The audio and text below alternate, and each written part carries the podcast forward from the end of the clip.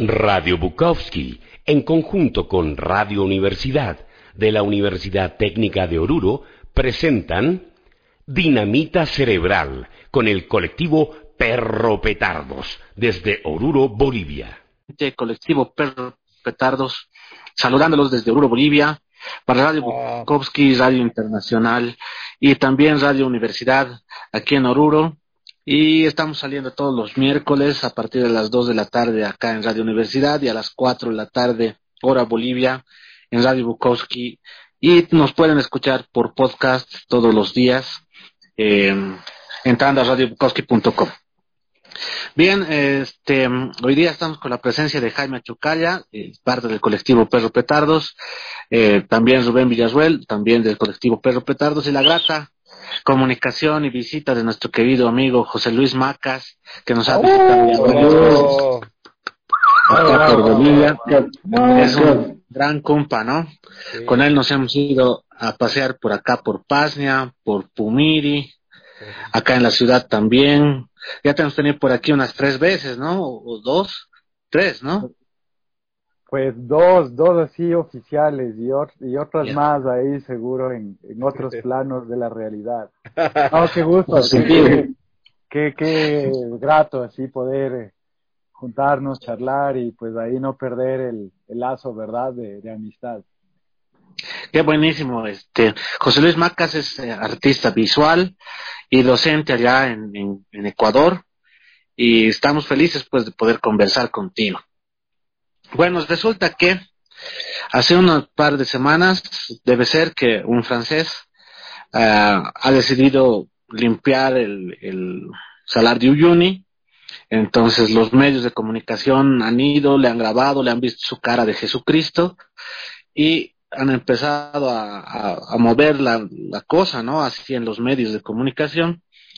Y bueno, pues han empezado a limpiar el, el, el salar de Uyuni, ¿no?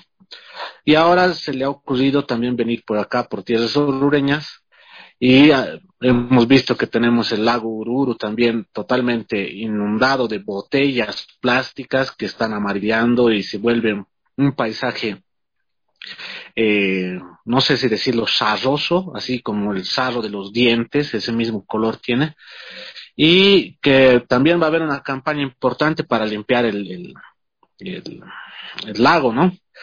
Entonces, ahí nace la primera pregunta, ¿no? Es decir, eh, estamos viviendo también como en Avatar, como en Danza con Lobos, esto que, que llega el, el, el, el, blancoide y luego se pone a hacer algo para salvarnos de nosotros mismos, cuando nuestro compañero, por ejemplo, el, el eh, Marquitos, que no está ahora con nosotros, que tiene su colectivo ambientalista, se ha dedicado pues desde hace unos cinco o seis años a visitar escuelas, a dar charlas sobre la, la, contaminación de la minería y demás cosas, y este chico viene y en dos días se le hace caso. ¿Cómo es eso, no?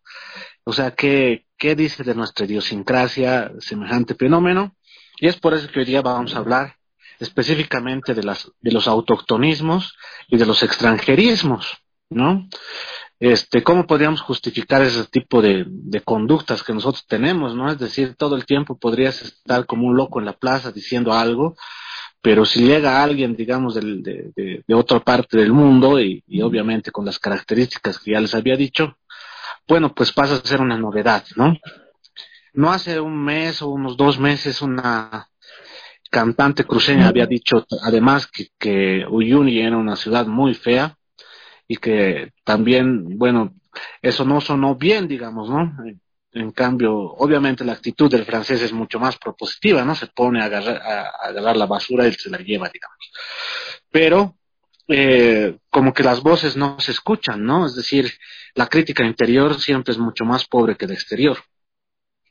En ese sentido, este, primero así, esta primera vuelta, como ha dicho Jaime hace un ratito antes de entrar al aire, un poquito más sociológica de la, de la, mm, de la idiosincrasia que nosotros tenemos, ¿no? Porque al parecer hay también una, un, sentido receloso acerca de, de, de, lo que se piensa de uno mismo hacia el exterior. Yo no sé si en Ecuador pasa lo mismo, José Luis. A ver, eh, claro, como, como fenómeno se, se puede dar y creo que en, esta idea de, de, Estado y de pertenencia, pues cualquier lugar es eh, actualmente no puede estar sujeto o, o, en todo caso la gran mayoría pues en este eh, mundo sistema y, globalizado de, mm, de, caer en eso no de que uh, una presencia externa pues justamente eh, puede generar eso, ¿no? Esta, esta novedad o, esta relevancia puede tener una, una eh, como, decir, una, una acogida que de pronto, claro, que, las voces internas no, no la tienen, ¿no? Como en el caso que, que dices del compa del, del Marcus. Eh, em, sin embargo, yo creo que ahí también depende mucho de, qué tipo de, mm, de circunstancia o de, o de situación se, eh, es, el detonante para esta crítica, ¿verdad? Eh, claro que en Ecuador ocurre, ocurre lo mismo. Eh, desde una mirada crítica puede ser yendo a este tema del medio ambiente, por ejemplo, lo que ocurre en la, en la Amazonía.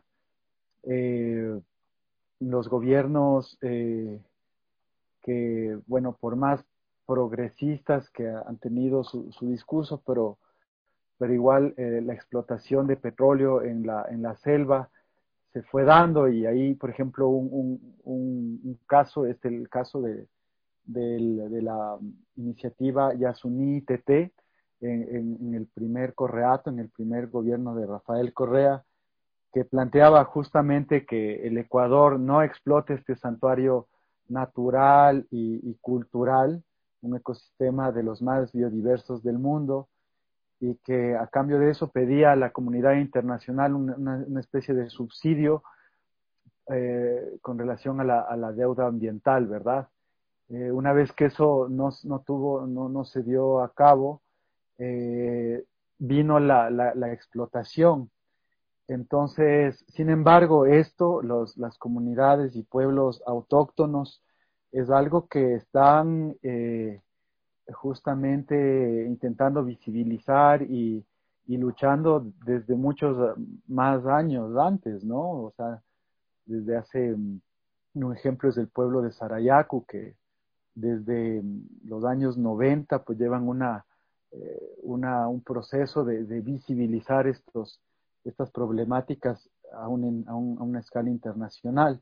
Entonces, claro, cosas que ocurren eh, en la, final de la primera década de los 2000, eh, más o menos, eh, toman lugar porque, bueno, también hay, hay toda, toda una, una mirada también de, de, de, expertos internacionales, pero sobre todo hablo del Estado como el, mismo Estado eh, y, ahí como Correa, digamos, en, su representación, vendría a ser alguien foráneo a la territorialidad pues de, los, de, los, de, los, de las culturas amazónicas y de todo ese ecosistema, ¿verdad? Entonces, claro, ocurre que viene todo ese discurso para validar una lucha que tiene más daños y, claro, y se, y se llevan todo un protagonismo que al final terminó siendo netamente retórico y que después se hizo lo contrario y se, y se explotó el Yasuní y con todas las, las eh, consecuencias ¿no? que, tiene eso.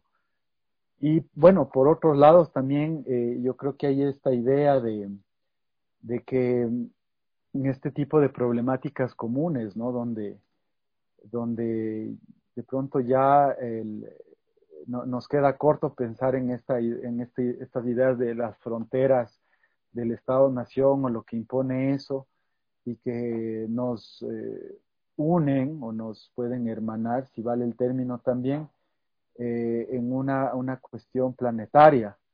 Entonces, eh, ahí pues, no sé, hay, varias causas comunes que, que nos, crean semejanzas y que... Mm, y que creo que también son muy válidas y muy necesarias, ¿no? donde de pronto caer en el, en el decir, no, pero tú, ¿por qué hablas de esto? ¿Con qué derecho?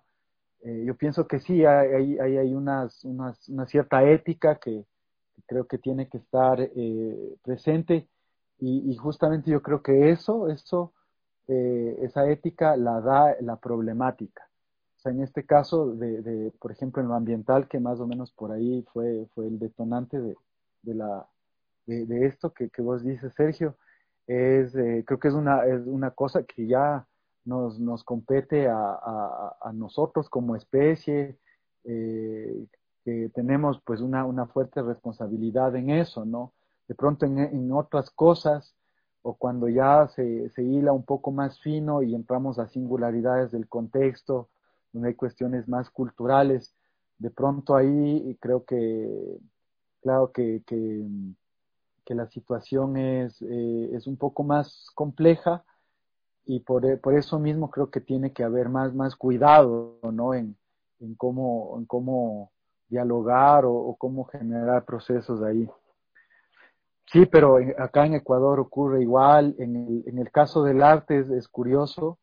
Eh, yo en mi experiencia, por ejemplo, de docente, eh, cuando con los, los, los WAMRAS, ¿no? con los chicos eh, vemos eh, ciertas cosas de referentes, no solo ni ecuatorianos, ¿no? O sudamericanos o latinoamericanos o, o, de también de todo lo que no, un poco no es lo, lo eurocéntrico o lo, o lo que viene de los Estados Unidos como, digamos, focos más hegemónicos, si se quiere, no, no, no, no se conoce, ¿no? Se conoce, no conocemos los artistas que, que, hacen parte pues de, de, los procesos de, del Ecuador mismo o de, de países que están, están cercanos de la misma región. Entonces ahí, por ejemplo, claro, hay, hay algo que viene de afuera y, creo que sí obedece también a, otros procesos para que esto pues despunte más.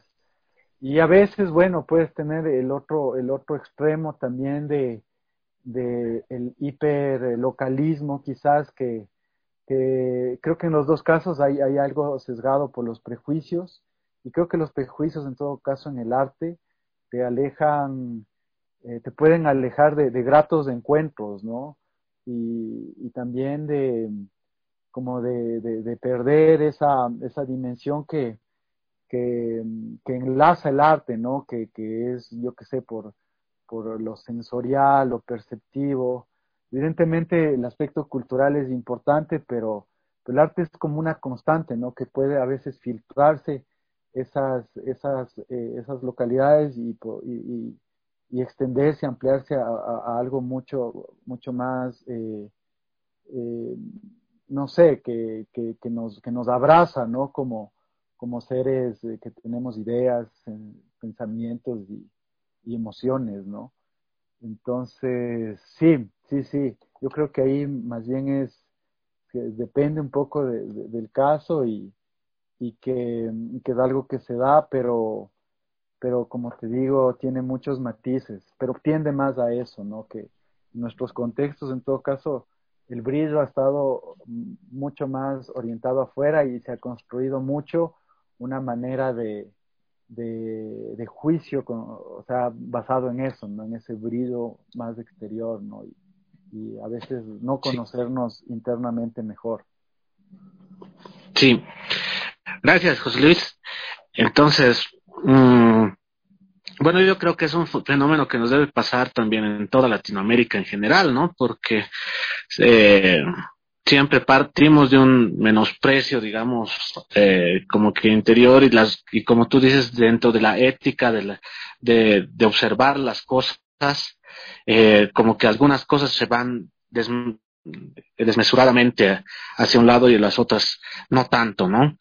Entonces también ahí se anulan y se van validan discursos, ¿no? Y eso hace un juego de política y un juego de medios que realmente, o sea, nos dispersan de la atención del problema real, digamos, ¿no? Puede que ahorita estemos limpiando el ururu y, bueno, mañana nos vuelva a aparecer realmente un, un problema posterior, digamos, es decir, estaríamos viendo solamente la opinión y no el problema real, digamos, ¿no?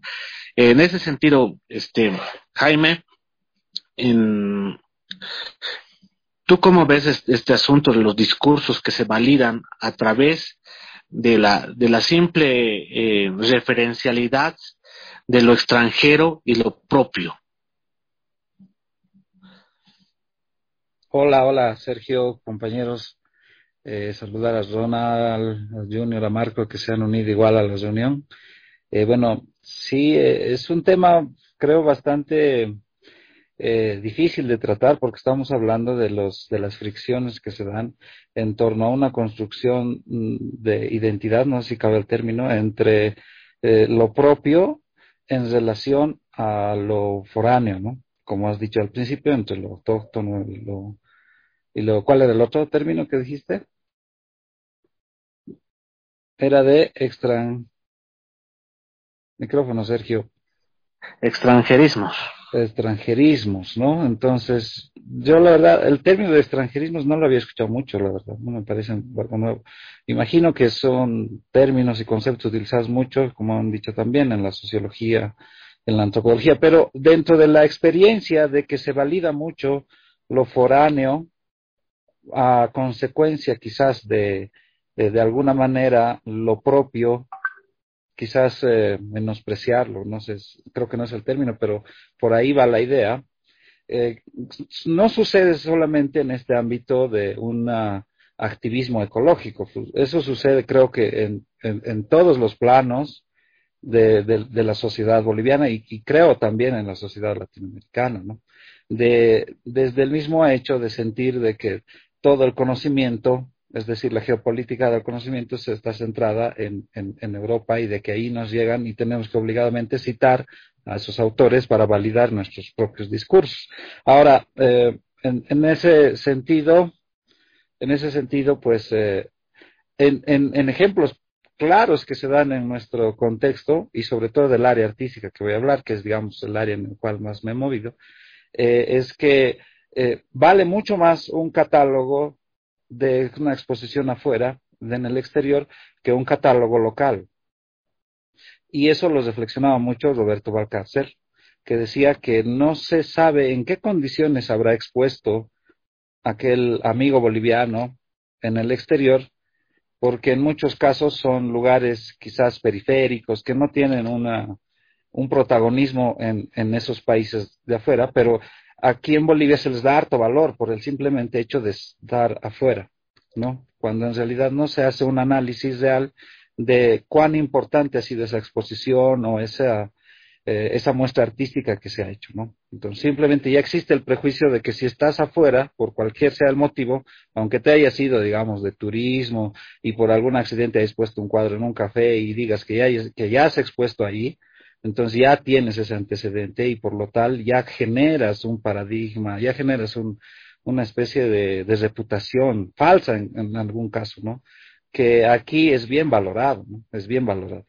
y yo recuerdo también que contigo alguna vez hemos fantaseado en hacer una especie de, de, de generar un discurso de un artista que no existe, que íbamos a, a, invitar a un amigo con ciertos rasgos quizás eh, propios de, de, de, Europa, de Estados Unidos, y generarle un currículum importante y, y, y, traerlos a la ciudad y ver cómo reaccionan los actores culturales. Y apostábamos a que iba a haber una especie de, de, de, que iba a haber mucha gente como en una procesión detrás de él, buscarle, hacer contacto, Bolivia, dices, sí, en ese sentido, en ese sentido, recuerdo también que María Galindo hacía una crítica muy fuerte al CIART, ¿no?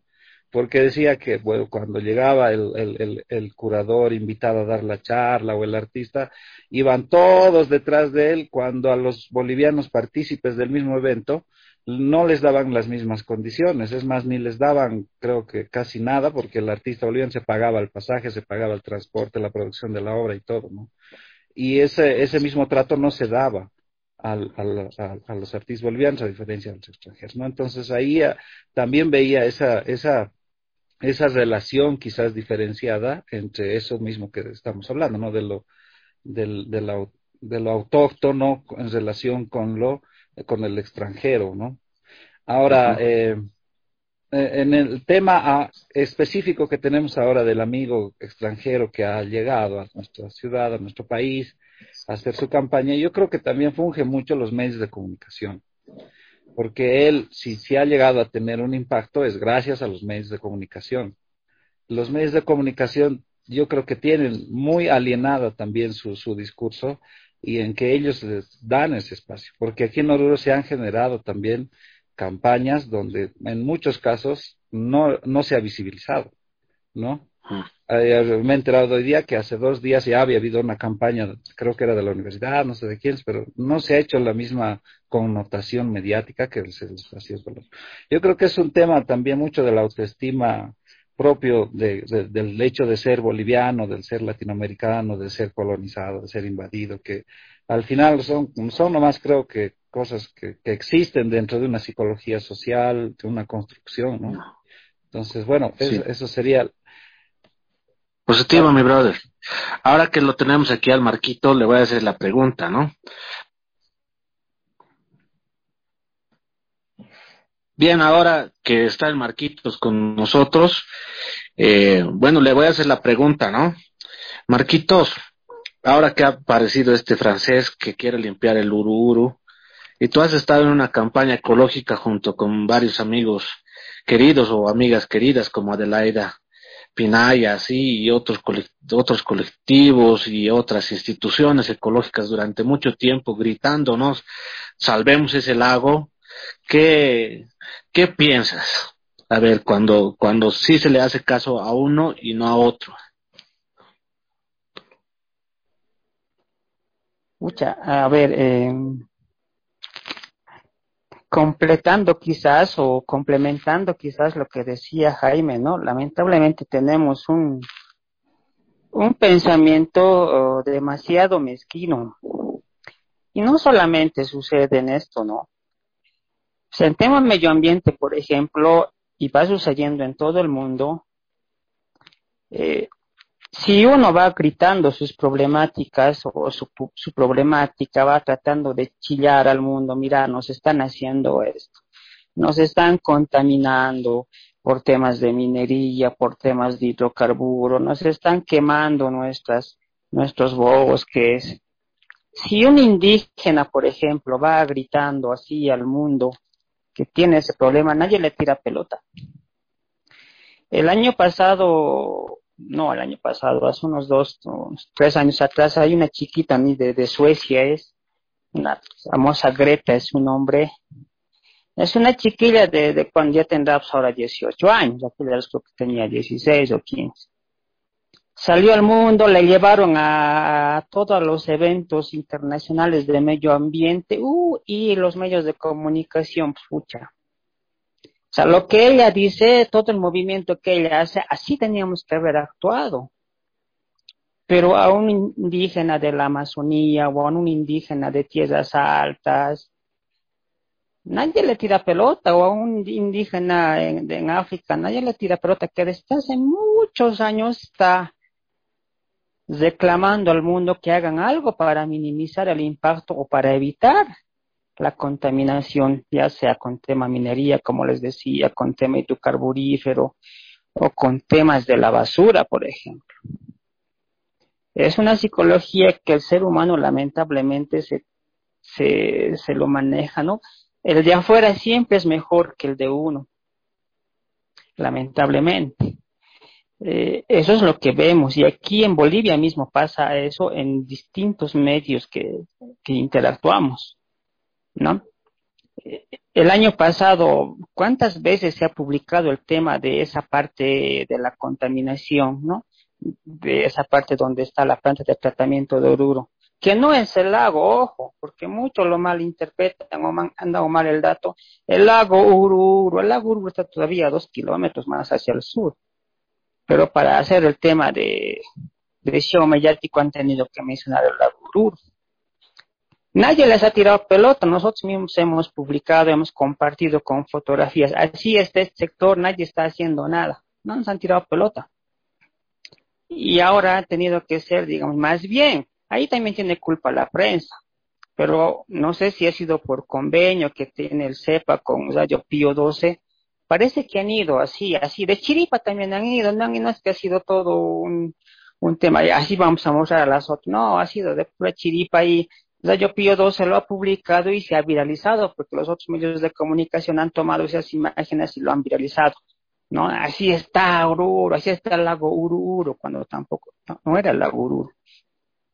Y ha tenido que ser a partir de eso que se ha tenido que mostrar esta información que, que, que se está viviendo y que ya se ha vivido. O sea, la primera denuncia que se ha hecho de esa parte, por ejemplo, ha sido el 2007. Y el 2007 ese sector ya estaba así tal y cual lo han visto hace días atrás.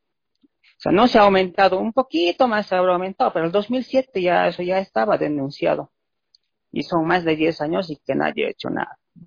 Y justo estos días un francés en, Uyuni, claro que tiempo atrás había otro tema con Uyuni, ¿no? Una, una persona de, de, Santa Cruz va a Uyuni y Uyuni es feo, decía, ¿no? Y todos se han indignado y también salió la contraparte que Uyuni también no lo cuidan, etcétera, etcétera. Llega este francés, aprovecha esa coyuntura pasada y dice, bueno, pues aquí haremos limpieza y todos le dicen, ucha, sí, gente como este vale la pena, hay que ir a apoyar. Y justo pasa el tema de Oruro y dice, ahora también voy a ir a Oruro. Y la gente, ucha, sí, sí, bien que está viniendo, nuestras autoridades no hacen eso, hay que nacionalizar, una serie de, de cosas en favor, digamos, de ese francés. Pero si un orureño, alguien, o el Sergio, o el Jaime, o yo hubiera dicho, haremos campaña, iremos a limpiar, nadie nos tira pelota. Ah, también Dalit, con eso nomás, eh, eh, que se dedican a otra cosa, etcétera, etcétera, no, es artistas, deben tener tiempo. ¿no? Había unos cuantitos, podíamos, unos cuantos pelagatos podíamos haber reunido, sé, 10, 20 personas, los puros cuates y eso a duras penas rogándoles, tal vez podíamos haber ido, pero no causamos la misma el, mismo mediatismo que este tipo extranjero ha causado, ¿no? Y eso lamentablemente ocurre en, todo tipo de, situaciones, como Jaime decía, por ejemplo, aquí a la, a la UTO, que uno de los docentes de la UTO haga una charla, no le van a tirar pelota, pero ponen un nombre extranjero que, que es del Reino Unido, de España, etcétera, con un ridículum vitae así enorme, uh, todos van a ir a ver a su, a su conferencia. Y en su conferencia te van a decir que, que tal vez incluso menos que, que tu docente propio te va a hablar. Ah, pero es que la diferencia es que es extranjero. Entonces, eso es lo que está pasando lamentablemente, ¿no? Con, con este amigo francés y ahí falta, ¿no? El tema de, del amor propio, pues, el autoestima propio, que lo de afuera siempre es mejor que lo que tenemos. Perfectamente. Entonces vamos a hacer una pausita para escuchar algo de música.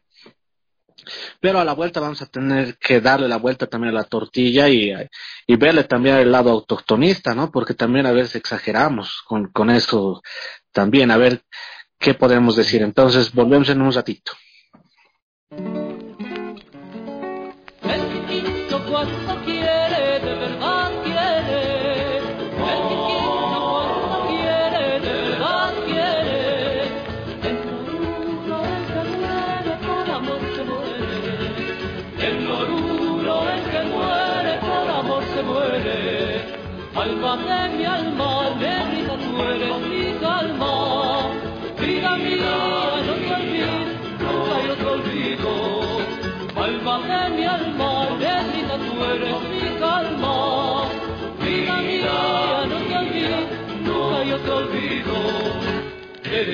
reina de mi amor, yo soy tu Quirquincho. Eres la luz de mi pasión y de mi camino.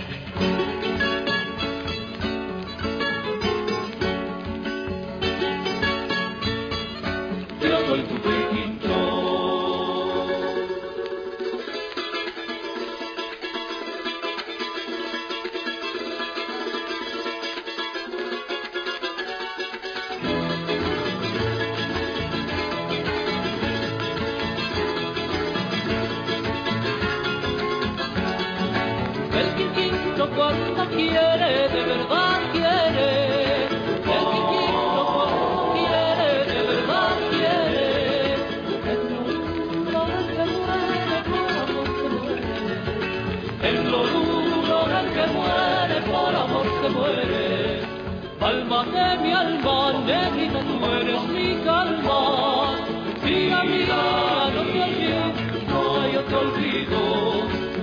Alma de mi alma, negrita, tú eres mi calma. Vida mía, no te olvides, no hay otro olvido. Eres la reina de mi amor, yo soy tu quirquincho. Eres la luz de mi pasión y de mi camino.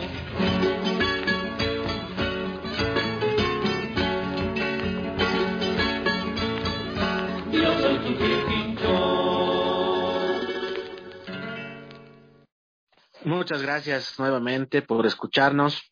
Si hay algo que, que ha movido o ha empujado a que exista Radio Bukowski y la Casa Bukowski es poder hermanarnos entre todos los eh, hispanohablantes en primer lugar y también entre todos los que aman la poesía, el arte y la cultura, tanto en Latinoamérica como en Europa, que son los eh, dos continentes donde está teniendo mayor acogida la, la radio, ¿no?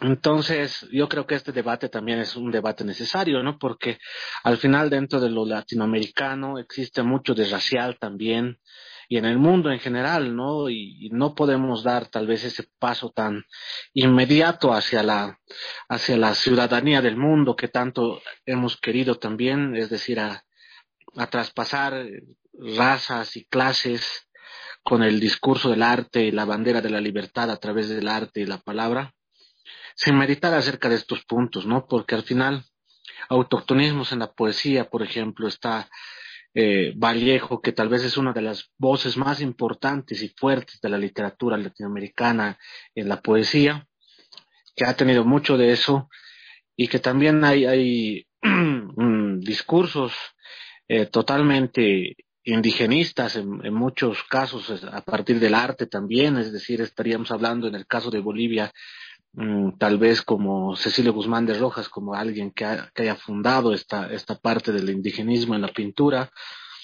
o en el caso de, de México, por ejemplo, en la música silvestre revueltas, eh, introduciendo melodías y pasajes de la música popular hacia lo sinfónico, ¿no?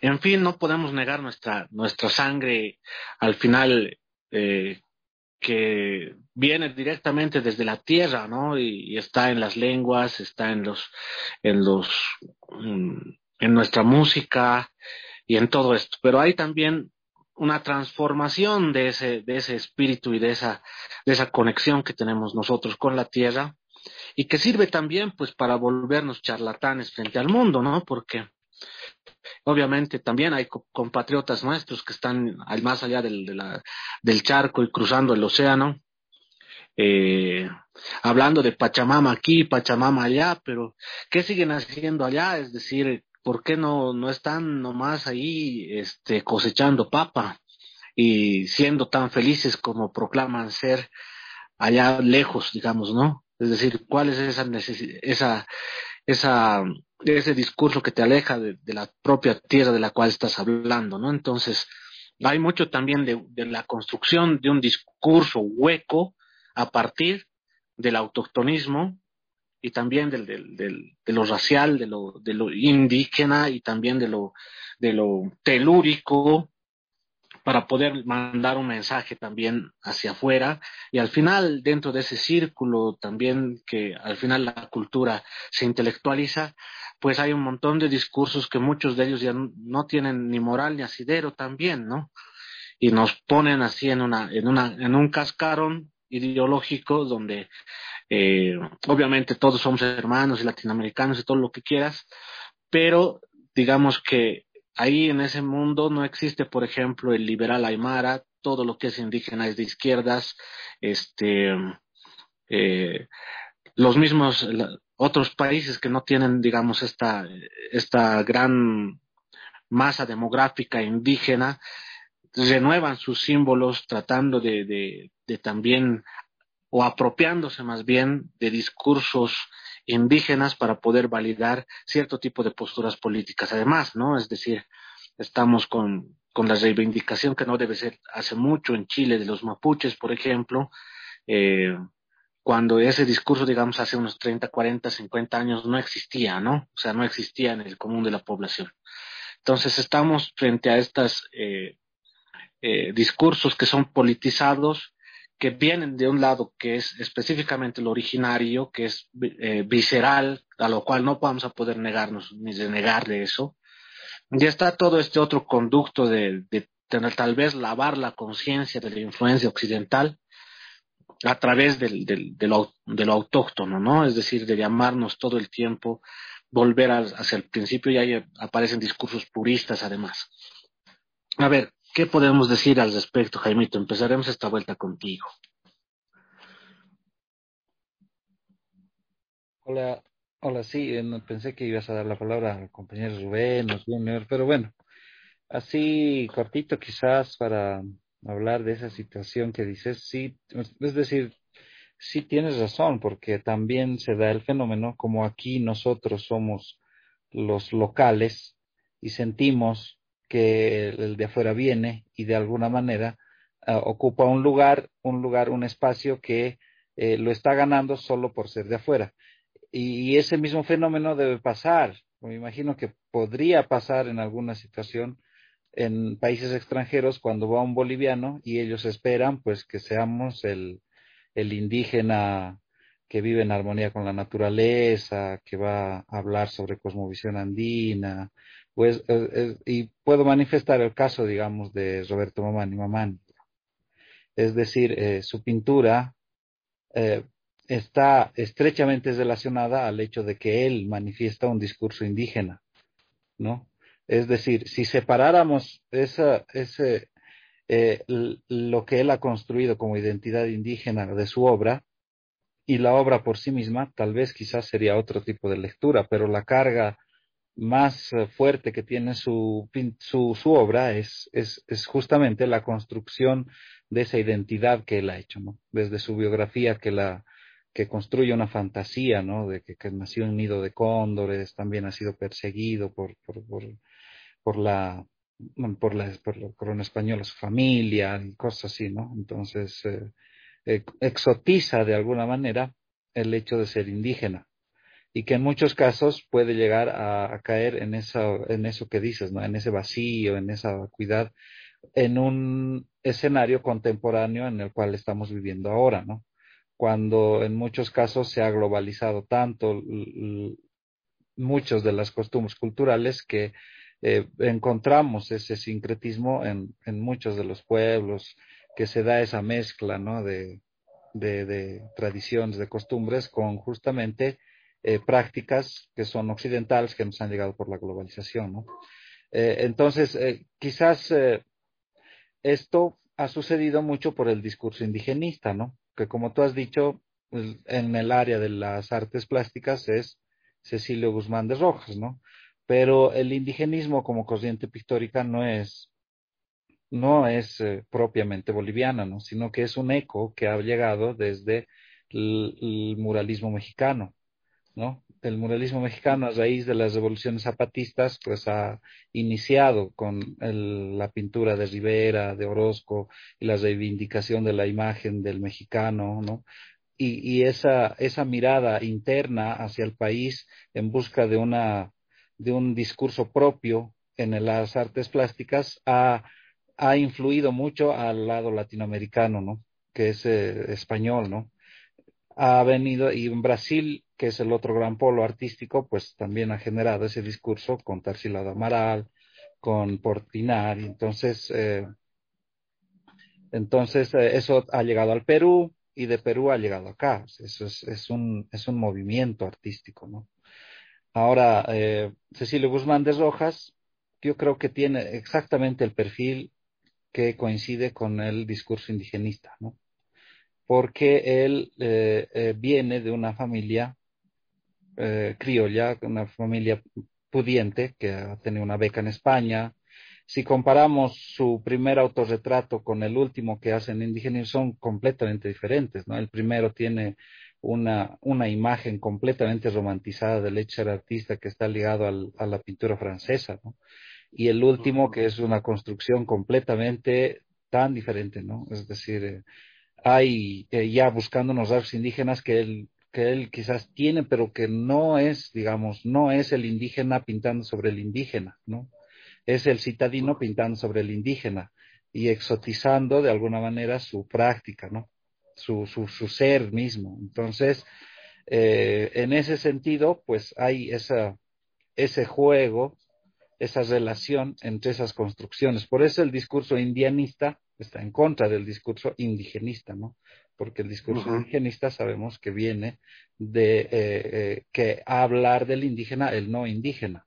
El indianista es el que habla del el indígena escribiendo y hablando sobre el mismo indígena, ¿no?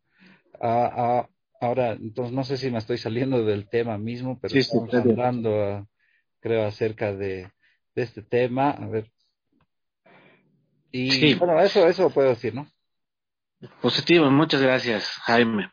Evidentemente, ¿no? O sea, es, es, un, es un problema todavía muy latente, ¿no? O sea, nuestro país lo sufre de cuando en cuando porque en realidad no tenemos paz, ¿no? Tenemos cierto tipo de treguas temporales y luego otra vez el país obviamente se convulsiona y justamente son estas, estos problemas tan tan de raíz, tan neurálgicos los que nos hacen ser lo que somos, ¿no? Pero también el, el, el arte eh, cuando se vende así como autoctonista, este, durante mucho tiempo ha sido pues este, una mirada de, de hacerlo miserable siempre al, al, al, indio, ¿no? Y seguramente eso también ha debido gustar en festivales internacionales, ¿no? Cuando, digamos, hay, hay, donde hay un indio sufriendo, digamos, es que el artista se ha preocupado por la sociedad y se ha sentido sensible, así, y nunca nos han dado el derecho, digamos, de ser felices, ¿no? Es decir, ahorita cuando te subes a un mini y tienes que ir, digamos, qué sé yo, este, tierra adentro y, en la mañana suena cumbia, chicha, eh, como para alegrarte siempre en la mañana y decir qué lindo es vivir con el sol de la ventana y cantar. Eso, digamos, no, no, no entra en nuestra capacidad de, de mentalizarnos acerca de lo que pueda ser la felicidad en el altiplano boliviano, por lo menos, o en otros, en otros sectores también donde el derecho a ser feliz viviendo donde vives no ha estado tan presente, digamos, en el discurso estético, ¿no? Tú que eres una persona en general bastante feliz, Rubens, este, ¿qué nos puedes decir? Porque, o sea, tú también has estado haciendo música autóctona durante mucho tiempo y bueno, pues no sé cuál es tu vivencia acerca de también la identidad, porque esa, esa música autóctona que ustedes hacen, por ejemplo, en, en, los eh, mmm, es pues de chicos de ciudad ya, ¿no? Es decir, ya la conexión con la tierra persiste, pero ya somos citadinos, ¿no? Eh, ¿Qué tal? Un gran saludo a todos los que nos están escuchando. Radio Bukowski en Radio Universidad. Un gran saludo a todos. Eh, un buen tema, ¿no? El que estamos tocando, amigos, capitán, perros, a todos los perros que nos están escuchando, un gran ladrido. Sí, pues somos, somos, ¿no? Aquí junto con Junior también somos partícipes de la comunidad, son cobairas más de una década ya revalorizando los instrumentos autóctonos aquí en Oruro, o sea, la resistencia se podría decir, porque no los estamos dejando morir estos temas, esto, esta música, que, lo logramos es algo hermoso, ¿no? Y yo me quiero ir más a la parte donde mmm, te podría decir que la sangre llama, ¿no? Porque estos complementos así, los muchachos, que tienen un, un hoyo dentro, ¿no? En el alma, necesitan rellenar con algo de, aquí de la tierra, de, del alma mismo. Entonces, qué mejor que la música autóctona, mmm, con puros aerófonos, mmm, cantos, lichihuayos, eh, monseñadas, tarqueadas, ficuriadas, o sea, todo, todo, todos esos ritmos sanadores Mm, ya ahora mismo ya lo, han dicho, ¿no? Que esa música cura. Y estos muchachos, estos integrantes, entonces vienen a sanarse uno mismo y al mismo tiempo a, dejar que el fuego no, no se apague. Entonces, el extranjero, pues, eh, ahora ya metiéndolo, metiéndonos al tema, eh, no son todos, obviamente, entonces tienen también su gusto aparte, ¿no? Entonces tienen que tener ese llamamiento o ese, ese hueco en el alma que se puede, que, que se llena con, con, ese, con esa cura que es esa música que tocamos, que interpretamos, ese sonido de nuestros vientos de aquí del altiplano, de esa melodía, es, esa, es alimento para el alma, eso también busca, ¿no? Yo creo que más que meterle al extranjerismo y al autoctonismo, eh, estamos ya hablando más de las personas. Si va a haber basura, si va a haber esto, entonces mala educación de las personas. Y si alguien va a decir que esto que lo otro será más blanconcito, entonces lo están viendo más, porque aquí todos negritos, entonces no nos vemos con los mismos ojos todos así como, como sombras, así nos pasamos, y si se cae nos causa gracia, no ayudamos. Si te haces de la vista gorda, puede pasar un, millón de cosas, ¿no? así que entre nosotros, así, debe ser. Y el otro brilla y la gente va, pues, ¿no? Como, como la lupa señalando a un solo lugar, entonces todos quieren ver esos lugarcitos como el curioso que va señalando sin ver nada y uno siempre se da la vuelta donde está señalando qué cosa bien de estas y sin saber, ¿no? Entonces, e-, esos momentos siempre pasa, pero hay que valorizar más nuestro autoctonismo, ¿no? Mm, nuestras raíces, es algo importante. Así que, ya que nos hemos metido en este temita, hay que escuchar nomás nuestros, nuestros buenos temas nuestros buenos cantos para curar nuestras almas. Super Rubens, muchas gracias. Bien, ahora pasamos con, con Junior. Junior, tú tienes una, una manera especial de vivir este nuestro país, ¿no? Eh, has tenido también la, la buena aventura de, de, estar viviendo en varios lugares de, de Bolivia y de haber convivido mucho con gente de, de, dentro del país como de afuera, ¿no? Has recibido a mucha gente, tienes parientes también que viven eh, afuera, en, Francia creo que está tu hermano, este, bueno, pues tú yo creo que ya eres un, ciudadano del mundo también. ¿Cómo ves este asunto de, de, ya no tal vez de lo extranjero y lo autóctono, sino más bien como, ¿cómo te sientes como ser humano después de... Perrunos aquí desde las Bajuras Orientales. Saludos a todos. Macas, un saludo allá a Ecuador, a Oruro y eh, a todos los peruanos. Bueno, eh, sí. Eh, bueno, he estado eh, viajando por no sé cuántos años eh, con mucha gente del extranjero. Tengo un hermano que es boliviano francés. He viajado con, bueno, conocí mucha gente, ¿no?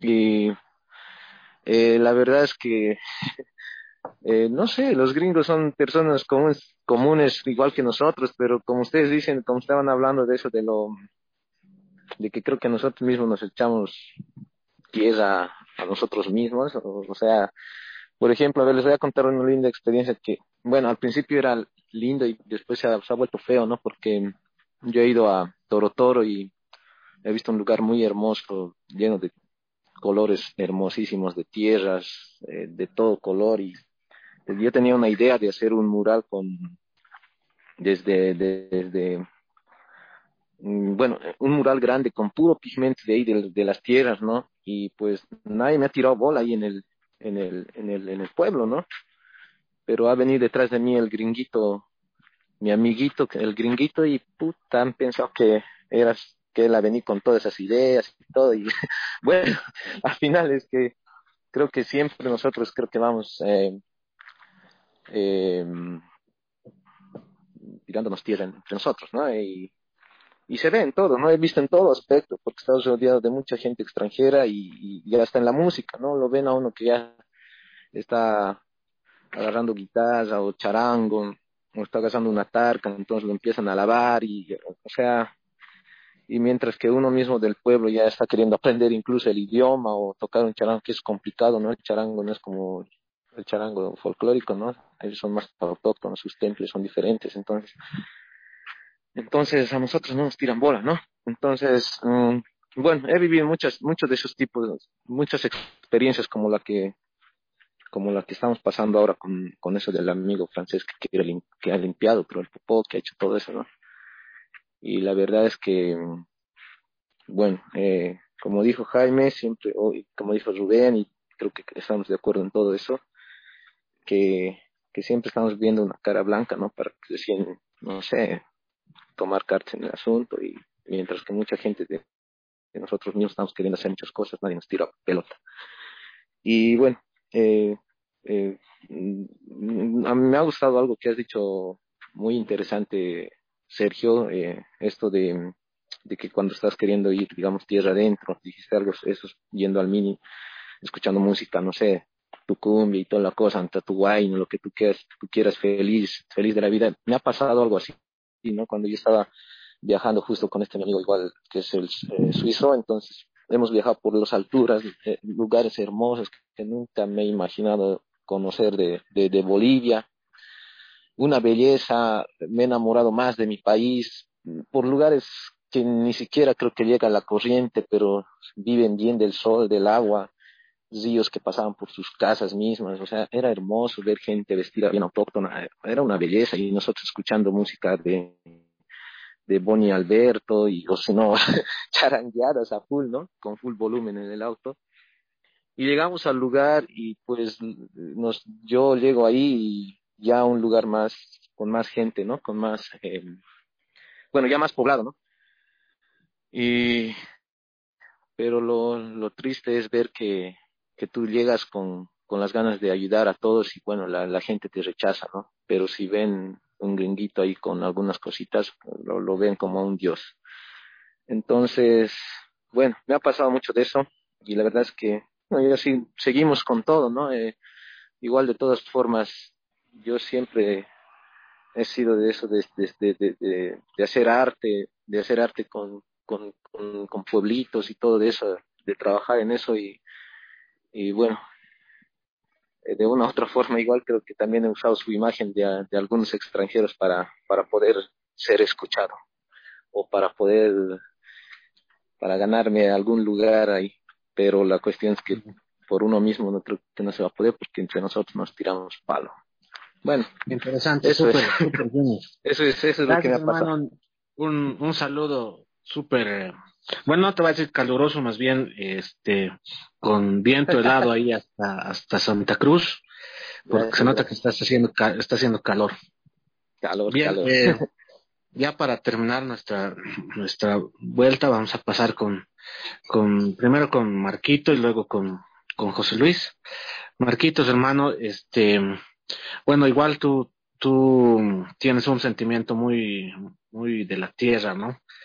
Y, eh, bueno, pero ¿cómo, cómo jalamos, digamos, estas raíces que nosotros tenemos hacia hacia lo que viene, digamos, ¿no? También tenemos un, un gran problema con el pensar del tiempo, ¿no? Porque a veces también pensamos que todo el pasado era mejor y que vivíamos realmente eh, jugando arroz con leche antes de que vengan los españoles y no ha sido tanto así, ¿no?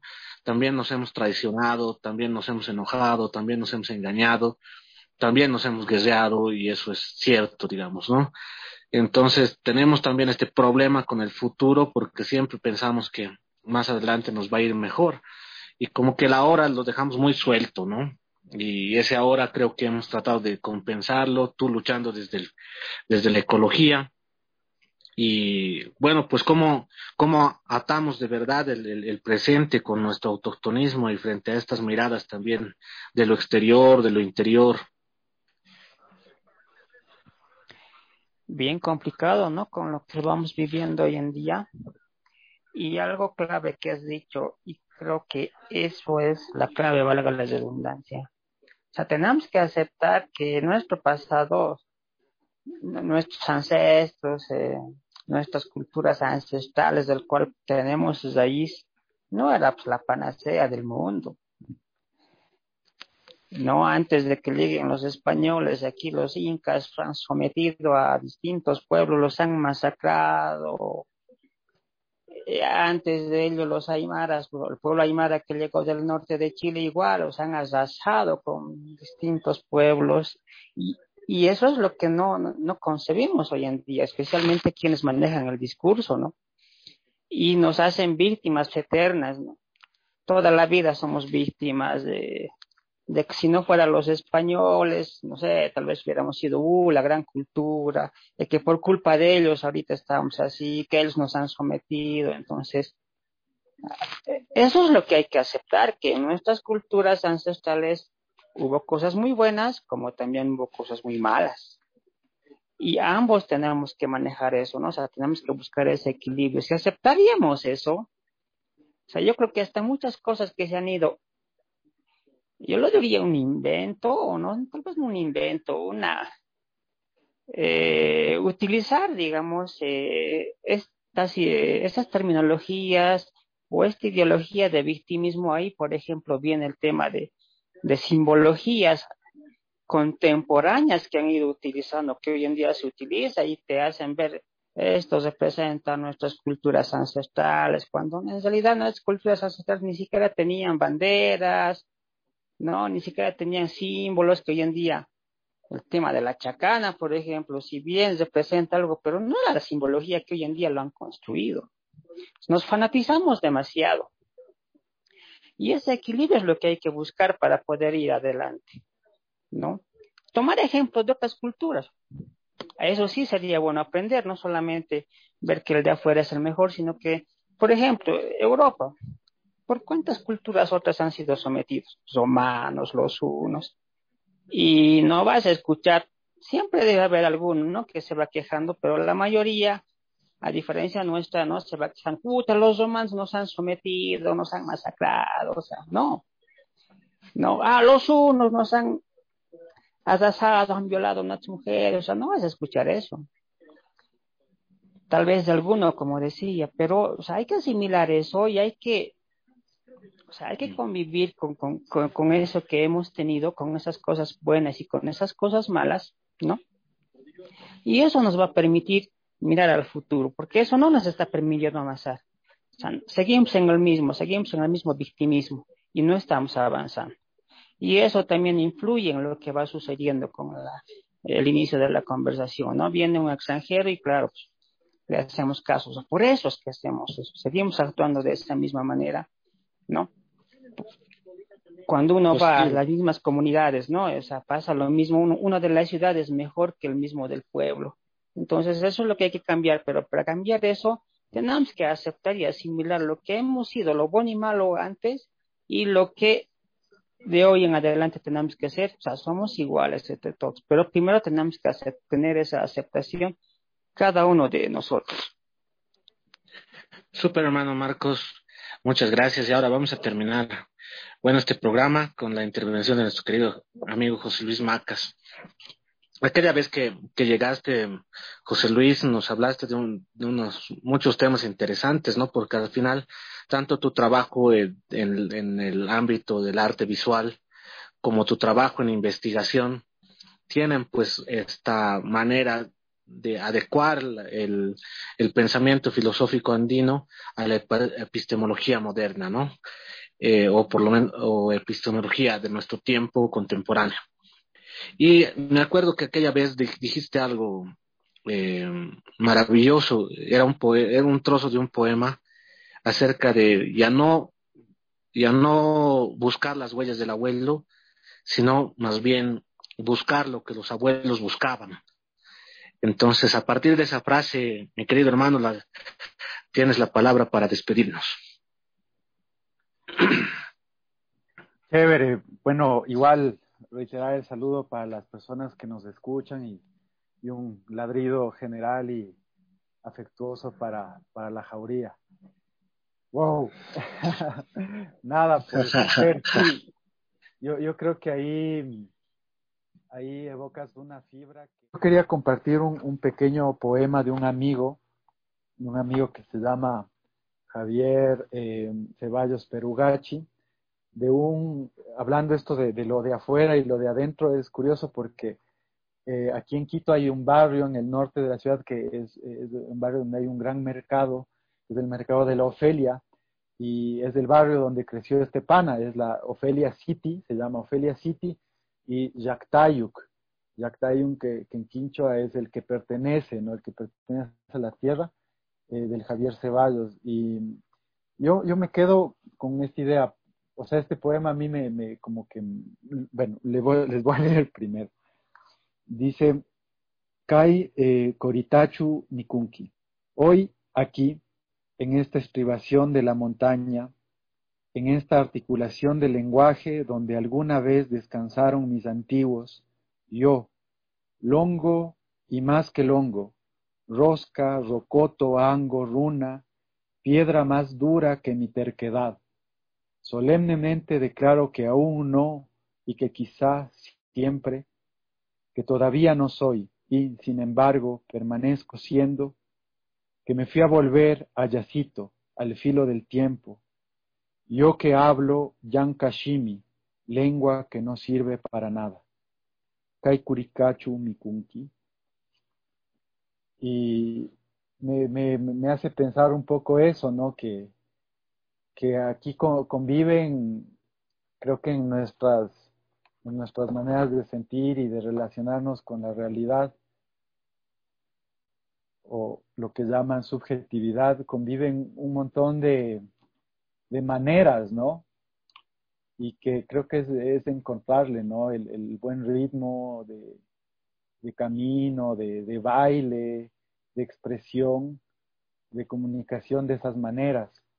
Y creo que medio el reto es ese, ¿no? Pero ahí nos perdemos, nos encontramos y creo que este tipo de iniciativas que nacen de la radio, aprovechar eh, esto, ¿no? De, de, poderse comunicar aquí, pues nos abre eso, ¿no? Y eso es, es muy bacán, es, es para celebrarlo.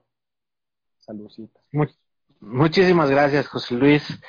Ha sido un gran final para este programa.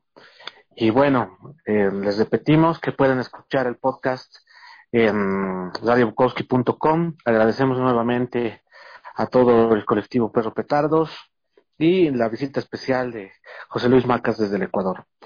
Bien, será hasta la siguiente semana y con más dinamita cerebral. Chao. Gracias. Chau, chau, chau. Chao. Muchas gracias por acompañarnos en Dinamita Cerebral con el colectivo Perro Petardos, aquí en Radio Bukowski, en conjunto con Radio Universidad de la Universidad Técnica de Oruro, desde Bolivia para todo el mundo.